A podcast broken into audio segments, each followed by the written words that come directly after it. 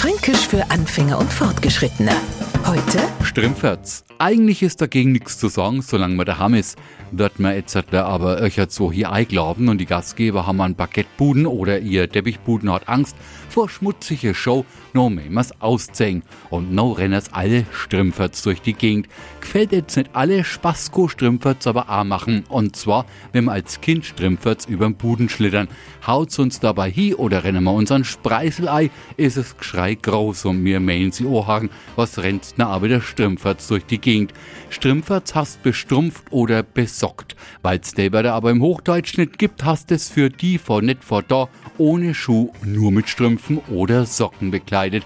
So kompliziert geht's a oder halt fränkisch. Einfach Strümpferts. Fränkisch für Anfänger und Fortgeschrittene. Täglich auf Radio F. Und alle Folgen als Podcast auf podu.de.